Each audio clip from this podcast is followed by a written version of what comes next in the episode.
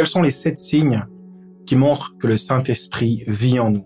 Si tu t'es déjà posé la question, savoir est-ce que le Saint-Esprit vit en toi, euh, si tu te poses la question de quels sont les signes qui montrent que finalement tu es enfant de Dieu et que, et que réellement tu, le Saint-Esprit vit, dans ton esprit, alors cette vidéo est faite pour toi. Et avant de commencer, j'aimerais lire un verset important dans Éphésiens chapitre 1, versets 13 à 14.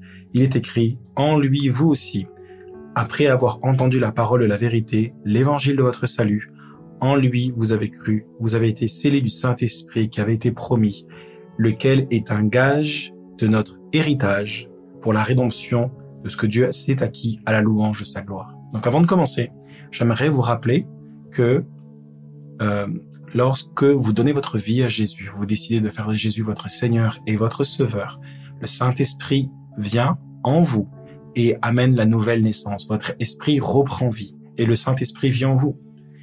Et le baptême du Saint-Esprit, c'est que vous êtes immergé dans le Saint-Esprit, vous êtes baptisé dans le Saint-Esprit. Et à ce moment-là, vous êtes, vous devenez un témoin et vous recevez la puissance de Dieu pour accomplir des signes, des miracles et des prodiges.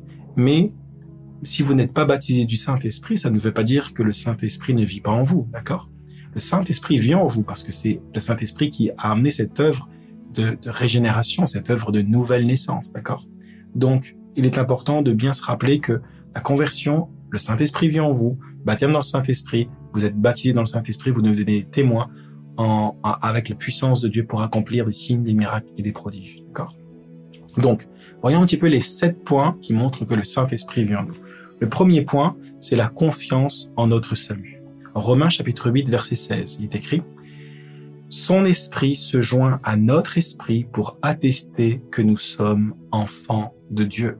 Donc, il y a beaucoup de croyants qui doutent de leur, euh, de leur appartenance à Dieu. Il y a des personnes qui peuvent se dire, oui, mais est-ce que j'appartiens vraiment à Dieu?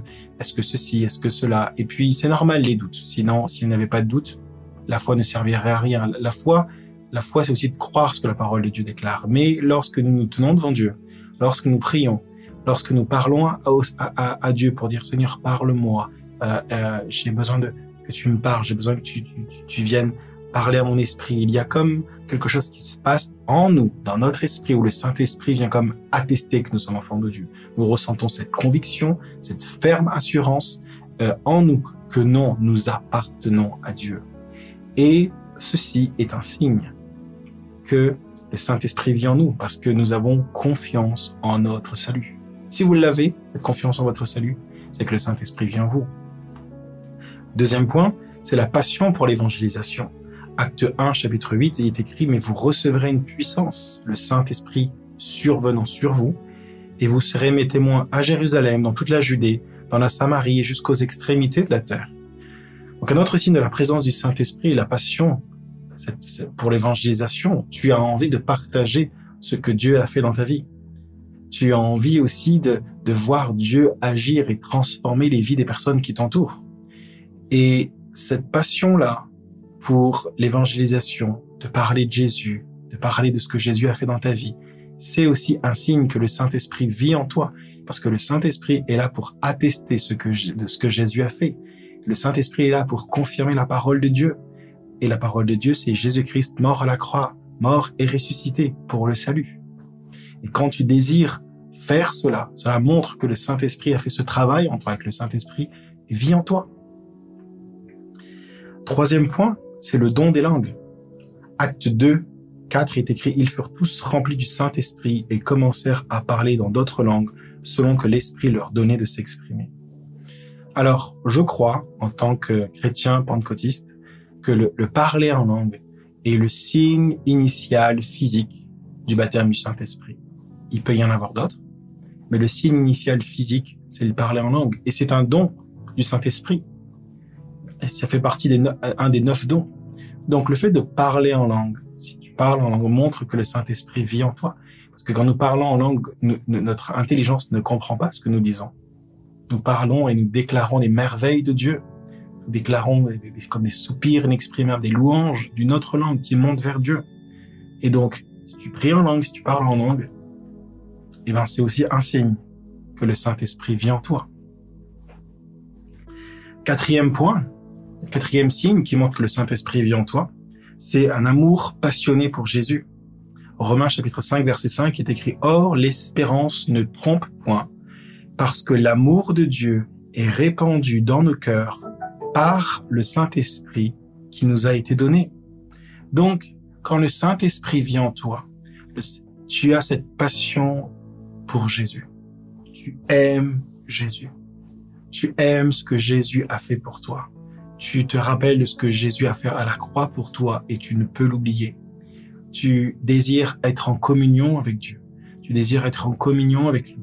Tu désires toujours avoir une vie qui puisse euh, lui être agréable. Tu désires apporter des louanges comme des parfums de bonne odeur qui montent devant son trône parce que tu es passionné par Jésus. Et cela est un signe que le Saint-Esprit vit en toi parce que c'est le Saint-Esprit qui le répand dans nos cœurs. Cinquième point, c'est la connaissance de la vérité. 1 Jean chapitre 2 27, il est écrit Pour vous, l'onction que vous avez reçue de lui demeure en vous, et vous n'avez pas besoin qu'on vous enseigne. Mais comme la même onction vous enseigne toute chose, et qu'elle est vraie et qu'elle n'est pas un mensonge, demeurez en lui selon les enseignements qu'elle vous a donnés. Le Saint-Esprit vous donnera également la connaissance de la vérité. Vous avez cette notion où le Saint-Esprit vient vous parler, dans votre conscience, par une révélation, par une intuition, par des paroles de la, parole, par des versets de la parole de Dieu qui peut revenir à votre esprit dans votre vie de tous les jours, euh, qui peut que ce soit au travail, que ce soit dans votre famille, dans votre vie personnelle, dans des moments où personne ne vous voit, où il y a que Dieu qui vous voit. Il y a des versets qui peuvent monter, des, des, des, des choses dans votre esprit, dans votre conscience qui peuvent être là. Et la vérité de la parole de Dieu intervient dans toutes ces situations. Et l'onction de Dieu vous enseigne à faire ceci, à ne pas faire cela, à prendre garde à ceci, de plutôt faire cela. Et cette connaissance de la vérité, c'est l'onction de Dieu qui vous enseigne, c'est le Saint-Esprit qui vous enseigne. Donc, si vous avez et vous vivez ces choses, sachez que c'est le Saint-Esprit qui vous parle et qui montre que le Saint-Esprit vit en vous. La sixième des points, c'est la haine du péché. Romains chapitre 8 verset 13 est écrit, Si vous vivez selon la chair, vous mourrez. Mais si par l'esprit vous faites mourir les actions du corps, vous vivrez. La manifestation du Saint-Esprit en nous se manifeste par notre désir de nous éloigner du péché. Votre Paul va dire, mais je, je, fais le mal que je ne veux pas faire, je fais bien, je fais ce, ce, que je ne veux pas faire, mais ce que je veux faire, j'arrive pas à le faire, mais qui me délivrera de ce corps de mort? Mais il sait que par la grâce de Dieu, il peut y arriver.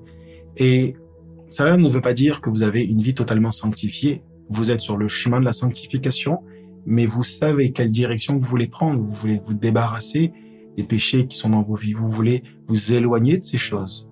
Tout comme Joseph qui euh, la femme de Potiphar vient vers lui et le réflexe qu'il va avoir alors que la femme de Potiphar s'approche de lui et veut et veut et veut avoir un, temps d'intimité forcé avec lui, à ce moment-là, ce qui se passe, c'est que Joseph fuit. Joseph court, il, fuit. Et je crois que quand le Saint-Esprit est en nous, nous avons ce désir de fuir le péché, nous éloigner du péché et de dire je, je, je, je, je, je veux plaire à Dieu, je sais que ces choses vont me détruire. Et cette aversion pour le péché, ce désir de vous éloigner du péché, montre que le Saint-Esprit aussi vit en vous. Et septième point, le dernier point, ce sont les œuvres transformantes.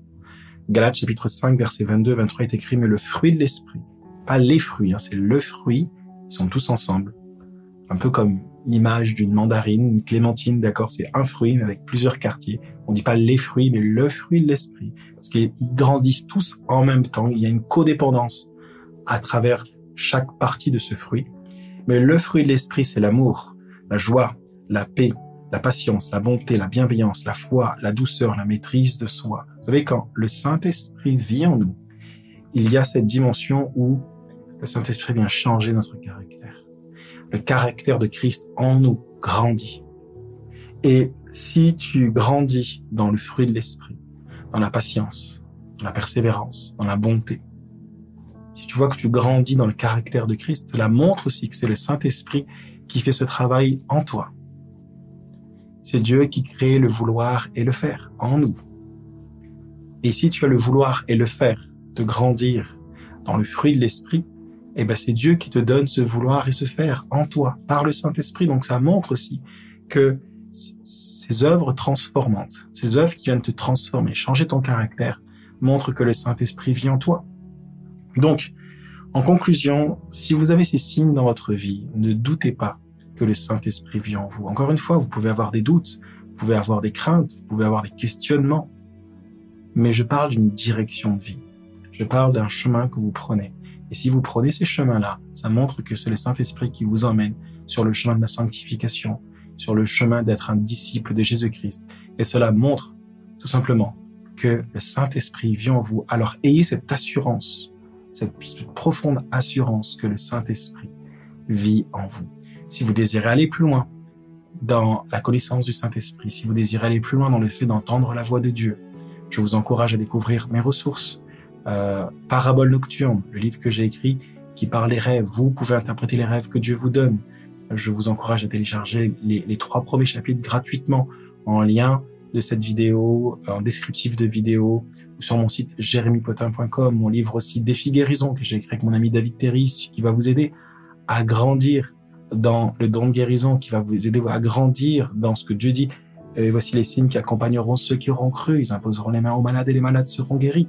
Si tu crois, alors tu es qualifié pour guérir les malades. Et je t'encourage à découvrir ce livre, Défi guérison.